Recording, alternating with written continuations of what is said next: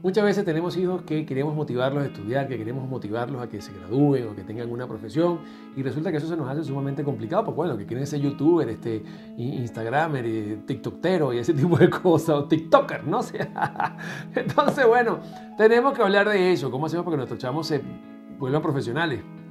¿Cómo están? Les habla Alberto Barraza, arroba psicovivir en redes sociales, psicólogo clínico venezolano. Miren, fundamentalmente, este, ese es un tema generacional. Por lo menos cuando yo era chamo, pues eh, una de las cosas fundamentales que mi mamá siempre me decía era, usted tiene que graduarse porque si usted no se gradúa no es nadie en la vida. Eso era eh, eh, básicamente lo que te decían, ¿verdad?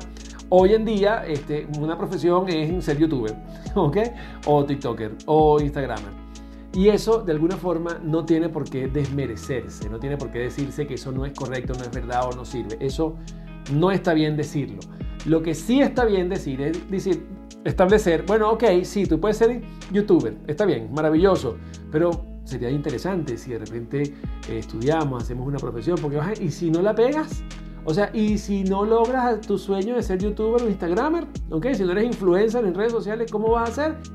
En consecuencia, siempre es buena idea meternos por la línea de que se profesionalicen o aprendan un oficio, no necesariamente tiene que ser universitario o algo así, pero que aprendan un oficio, que aprendan a hacer algo, que se especialicen en algo y puedan desarrollar sus eh, valores y sus contextos y su vocación a la hora de procesos que hagan mucho mejor su vida más allá de estar en las redes sociales.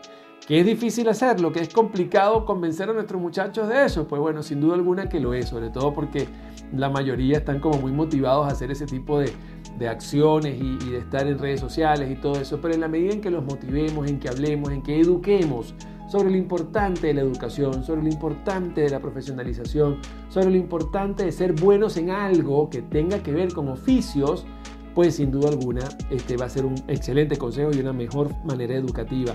E incluso los podemos motivar desde que hagan las dos cosas a la vez, porque se pueden hacer las dos cosas a la vez.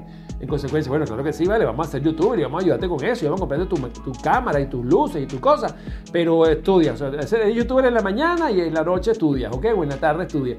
Y combina las dos cosas. Esa es la mejor manera de motivar sin desmerecer sus ideas de las nuevas profesiones en esta nueva generación y también influyéndolos a que aprendan una profesión o un oficio.